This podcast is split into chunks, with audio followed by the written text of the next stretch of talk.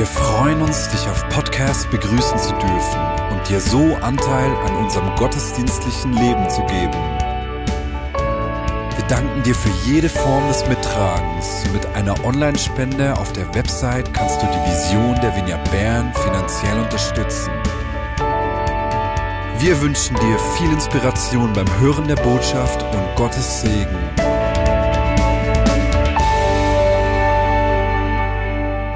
Der Einstieg ist ein Text aus Johannes 14, 27. Das ist äh, eine Aussage von Jesus, eine Zusage, die er seinen Jüngern hat gegeben. Ich werde später äh, noch ein bisschen mehr dazu sagen, aber ich lese zuerst mal einfach den Text vor. Jesus hat dort nämlich zu ihnen gesagt, zu seinen zwölf Jüngern, auch wenn ich nicht mehr da bin, wird doch der Friede bei euch bleiben. Ja, meinen Frieden gebe ich euch. Einen Frieden, den euch niemand sonst auf der Welt geben kann. Deswegen seid nicht bestürzt und habt keine Angst. Friede. Friede ist das Jahresmotto, suche den Frieden und jage ihm nach. Schon mal lustig, im Frieden nachjagen. Äh, Frieden nachjagen ist irgendwie eine Kombination, die fast nicht zusammengeht, aber das ist unser Jahr, das Jahresmotto von der Tageslosungen, äh, von der Herrnhuter-Losungen, suche den Frieden und jage ihm nach. Und da haben wir eine, Zusage von Jesus seinen Jüngern gegenüber gesehen, wo gesagt hat, ich gebe euch meinen Frieden, einen Frieden, wie ihn niemand sonst geben kann. Und wir, werden diesem Frieden gerade noch ein bisschen nachgehen. Weil die Tatsache, wenn wir unser Leben anschauen, ist, dass die meisten von uns Jesus kennen. Und für dich, wenn du Jesus noch nicht so kennst, ganz kurz ein paar Worte zu Jesus. Wo Jesus gelebt hat, ist er nicht einfach gekommen war ein kleiner, lieber Mensch und hat ein paar gute Sachen getan. Er hat Krankheit, er hat Frauen, die entrechtet waren, Wert und Würde zurückgegeben. Er ist aufgestanden gegen Ungerechtigkeit jeglicher Art von Menschen, die ausgestoßen waren. Denen hat er wieder einen Platz gegeben. Und er hat sich so verhalten, dass Menschen von seiner Zeit ihn aus Entsetzen umgebracht haben. Der Mann ist ein Vorbild. Und er ist mehr als ein Vorbild. Jesus hat in seinem Leben zwölf Leute um sich gesammelt. Man nennt sie Jünger. Das war in der damaligen Zeit ganz normal. Äh, es war eigentlich wie, wie heute bei uns die Uni. Und eigentlich, wenn du so einen Lehrer hast können nachfolgen, hast du ein Ziel gehabt. In allem zu werden wie die Lehrer. Wie dein Vorbild. Gleich zu reden und gleich zu handeln wie ihm. Und so haben wir die zwölf Jünger gehabt, wo, wo Jesus nachgefolgt sind, die ihm zugeschaut haben, wie er Menschen gerettet hat, Menschen geheilt hat, wie er Kranke geheilt hat, wie er Menschen einen Platz hat, ausgestoßenen, wie sie wieder reingefunden haben in die Gesellschaft. Absolut einzigartig. Und wir, wo wir Jesus nachfolgen, da musst du wissen, wir haben ein Anliegen.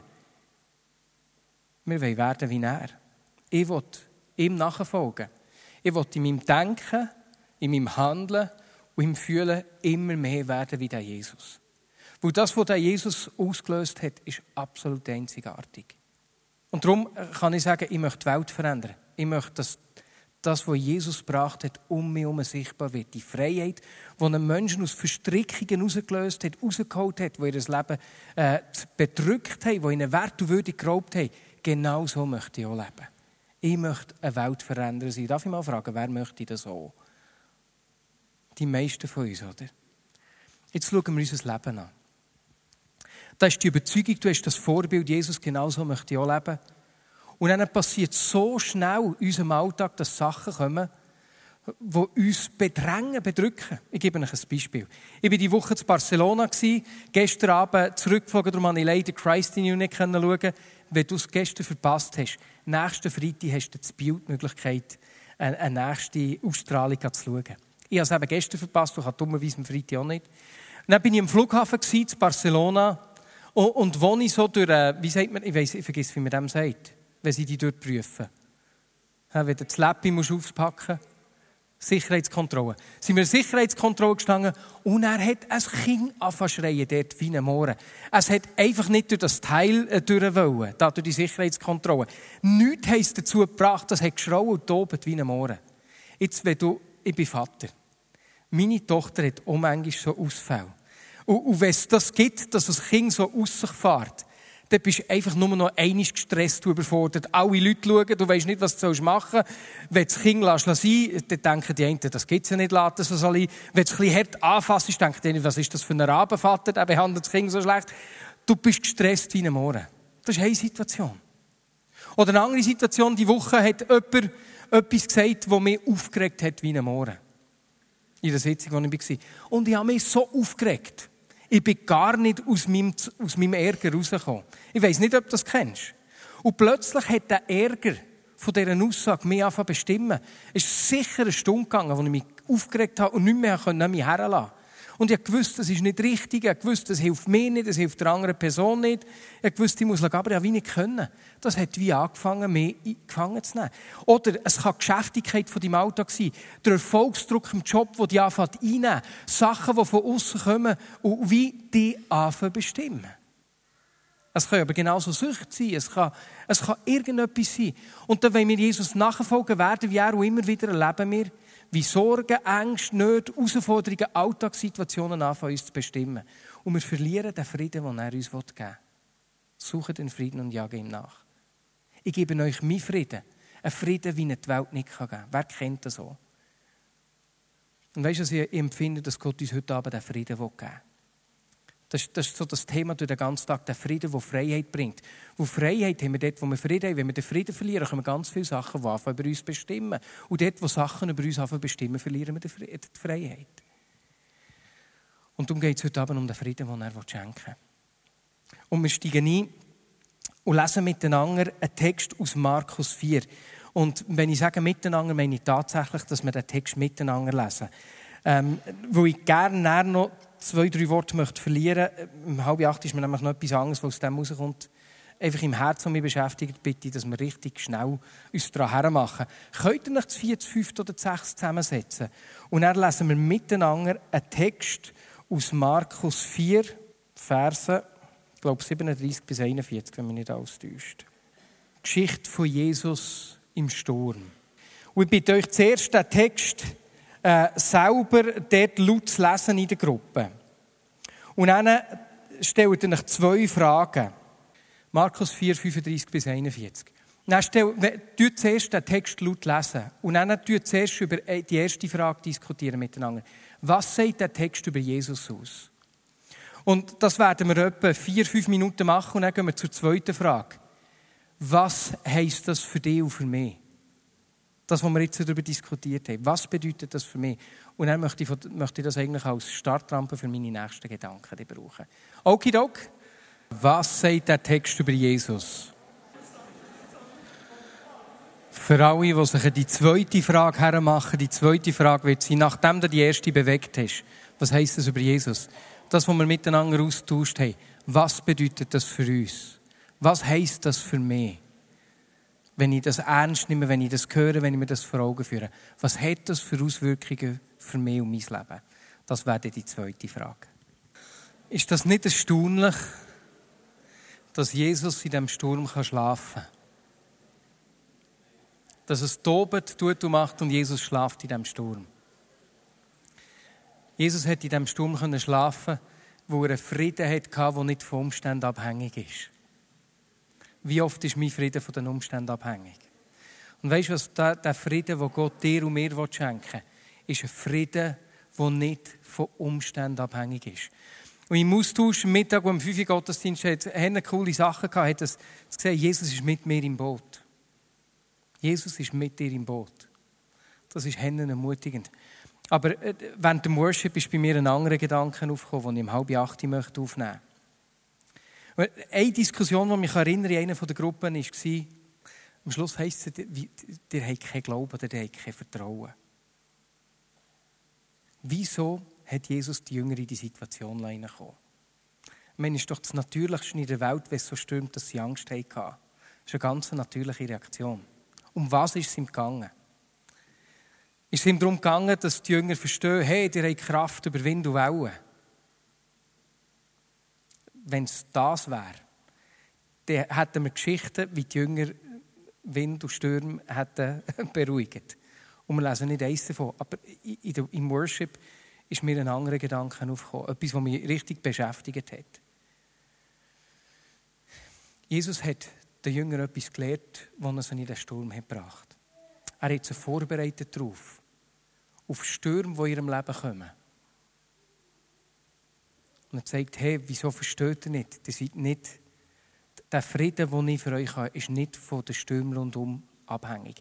Jesus hat nämlich einen Frieden gehabt, den er nicht nur hier im Boot hat schlafen sondern er hat einen Frieden in sich getragen, der er sogar dazu geführt hat, dass er im grössten Sturm, der überhaupt nur möglich ist, nämlich am Tod am Kreuz, hat standhalten. Und jetzt hier kommt meine Frage, die mich bewegt. Was für einen Frieden brauchst du, um bewusst in Stürme hineinzugehen? Wenn wir nur einen Frieden suchen, wenn wir nur einen Frieden suchen für die Stürme von unserem Leben, suchen wir einen viel kleineren Frieden, als er uns geben will. Wenn wir einen Frieden suchen, um keine Herausforderungen zu haben, wir wollen ja nicht ein chilliges Leben, das meinen wir nicht. Aber einfach, dass es, dass es schön ist und dass es nicht wehtut und dass wir nicht äh, gefordert sind und so, dann gehen wir am Ziel vorbei, das er hat. Er will uns einen Frieden schenken, der so gross ist, dass es Leute gibt, die sagen, ich stehe freiwillig, freiwillig auf gegen Ungerechtigkeit. Auch wenn es einen mega Monstersturm bringt. Ich habe einen Frieden in mir.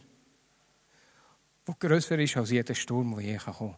Meine Lieben, wo Jesus die Jünger hier in den Sturm hat reinkommen, hat er sie trainiert für die Stürme, die sie später erlebt haben.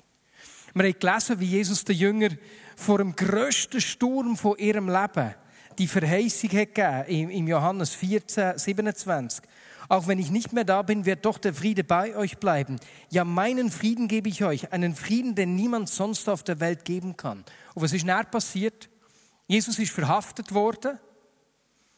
Er ist geschlagen worden. Die Jünger sind geflohen, alle aus Angst.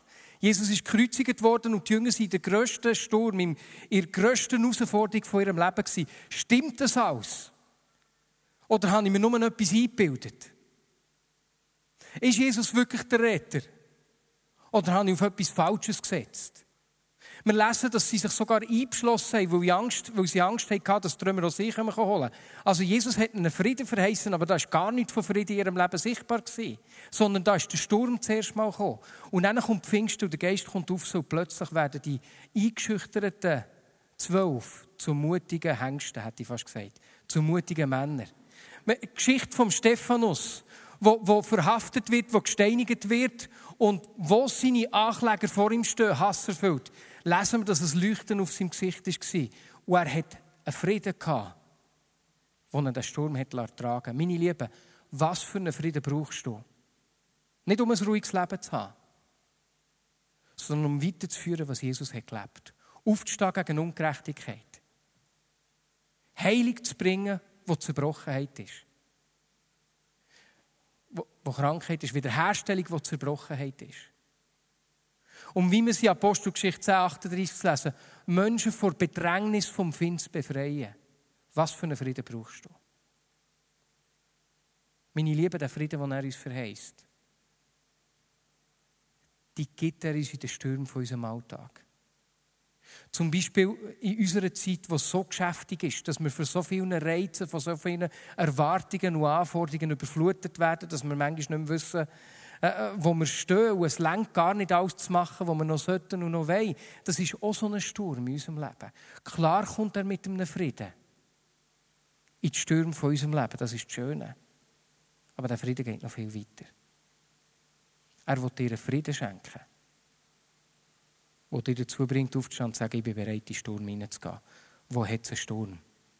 Kein Sturm ist genug gross. Bringt mir noch einen größeren. Eine kleine Geschichte von einem Freund von mir, Reinhard Rehberg, die er die Woche hat erzählt hat. erzählt, dass, sie, dass er jahrelang einen Obdachlosen bei sich hatte. Sie haben ihm zweimal eine Wohnung und einen Job besorgt und sie haben, sie haben sich gekümmert wie ein Mohren und in der kürzesten Zeit hat er die Jobs verloren. Zum Beispiel, weil dem Chef Arschloch hat gesagt Nicht eine gute Idee. Und so weiter und so fort. Sie haben sich verschenkt und dann sie irgendwann müssen sagen, los, Moment, wir haben uns da, es längt. Jahre später hat er ihn wieder getroffen. Der Mann ist frei. Der Mann hat einen Job. Der Mann hat es daheim. Weißt, man kann schon sagen, wenn jemand es auswählt, obdachlos zu leben, lerne doch, ja klar. Aber neu durchgreift es der Wert und die Würde von diesem Menschen an. Wo das, was Gott in das Leben hineingelegt hat, nicht sichtbar wird. Es hat gebraucht, dass sie sich verschenkt haben. Mehrmals über Jahre. Und das war ein Samenkorn, ein Samenkorn, das schlussendlich zur Freiheit von dem Mann geführt Was für einen Frieden brauchst du, um nicht wegzuschauen, wie so einen Obdachlosen, auch wenn er all deine Bemühungen in der kürzesten Zeit zerstört, mit einem Arschloch zum Chef. Was für einen Frieden brauchst du, um so bewegt zu sein, dass es dir egal ist, wie die Menschen um dich herum reagieren, wenn du weißt, ich bringe Frieden, wo Jesus in mir lebt. Der Frieden, den die anderen bringen. Und meine Lieben, ich möchte, dass wir uns ausstrecken nach dem Frieden. Dem Frieden, das ist nicht eine schweizerische Terminologie, darum bin ich ein bisschen vorsichtig. Es ist ein Frieden, der uns, Englisch würde es heißen, it's a peace that leads us to war. Es ist ein Frieden, der uns dazu führt, gegen Ungerechtigkeit und Zerbrochenheit aufzustehen, der uns nicht in der Passivität hocken Und weißt du, was von diesem Frieden will ich mehr? Wo ich sehe in meinem Leben und im Leben von Menschen um mich herum genug Kraft vom Find, wo gefangen nimmt, wo schwächt, wo Wert und Würde raubt. Ich lade dich aufzustehen. Und dann werden wir einfach beten. Jesus, ich danke dir, dass du uns den Frieden verheißen hast. Und Vater, wenn ich das Leben von diesen Jüngern anschaue, hast du ihnen Frieden verheißen, der sie dazu geführt in die Stürme zu gehen, die Kranken zu heilen, sich das Zerbrochenen zuzuwenden. Jesus die Christen haben sogar während der Pest sich den Leuten verschenkt im Wissen, ich könnte, ich könnte selber daran sterben, weil viele daran gestorben sind. Sie sind nicht weggegangen, sogar wenn es etwas gekostet hat. Jesus, der Frieden will ich auch, der nicht von Umständen prägt ist, der den Umständen in die Augen schaut und sagt, du kannst stürmen, wie du willst. Heiliger Geist gibt uns den Frieden. Und Jesus, du weißt, wo unser Leben im Sturm sind, wo wir den Frieden zuerst mal für uns brauchen. Noch. Aber Jesus, noch wenn wir den Frieden selber brauchen, sagen wir, Herr, wir wollen nicht einfach einen Frieden, dass unser Leben in ruhigere Gefilde kommt. Gib uns einen Frieden, der uns den Mut gibt, auf die Bühne zu stehen, wie ein kleines Kind, wo uns sagt, es ist mir egal, wenn alle Augen auf mich schauen. Mich kümmert es nicht, wie ein kleines Kind. Jesus, ich bitte dich, dass du den Frieden bringst, der uns frei macht an Orten, wo wir selber gefangen sind. Hey, weil Freiheit kommt dort, wo der Frieden die Kraft entwickelt in unserem Leben. Und wenn du bereit bist, einen Frieden zu bekommen, der dich in Stürme bringt, der dich dazu bringt, freiwillige Stürme hineinzugehen, bring ihm das zum Ausdruck. Sag ihm das. Du musst nicht laut sagen, aber sag es so, dass du die Lippen zumindest bewegst. Und Jesus, hier stehen wir. Deine Kinder, die es lieben, von dir geliebt zu werden. Aber die wissen, dass sie dazu bestimmt sind, das Gleiche zu tun, was du hast. Die Kraft vom Feind zu zerstören. Menschen Freiheit, Hoffnung, Heil und Heilung zu bringen. Ich danke dir für die Zusage von dem Frieden. Amen.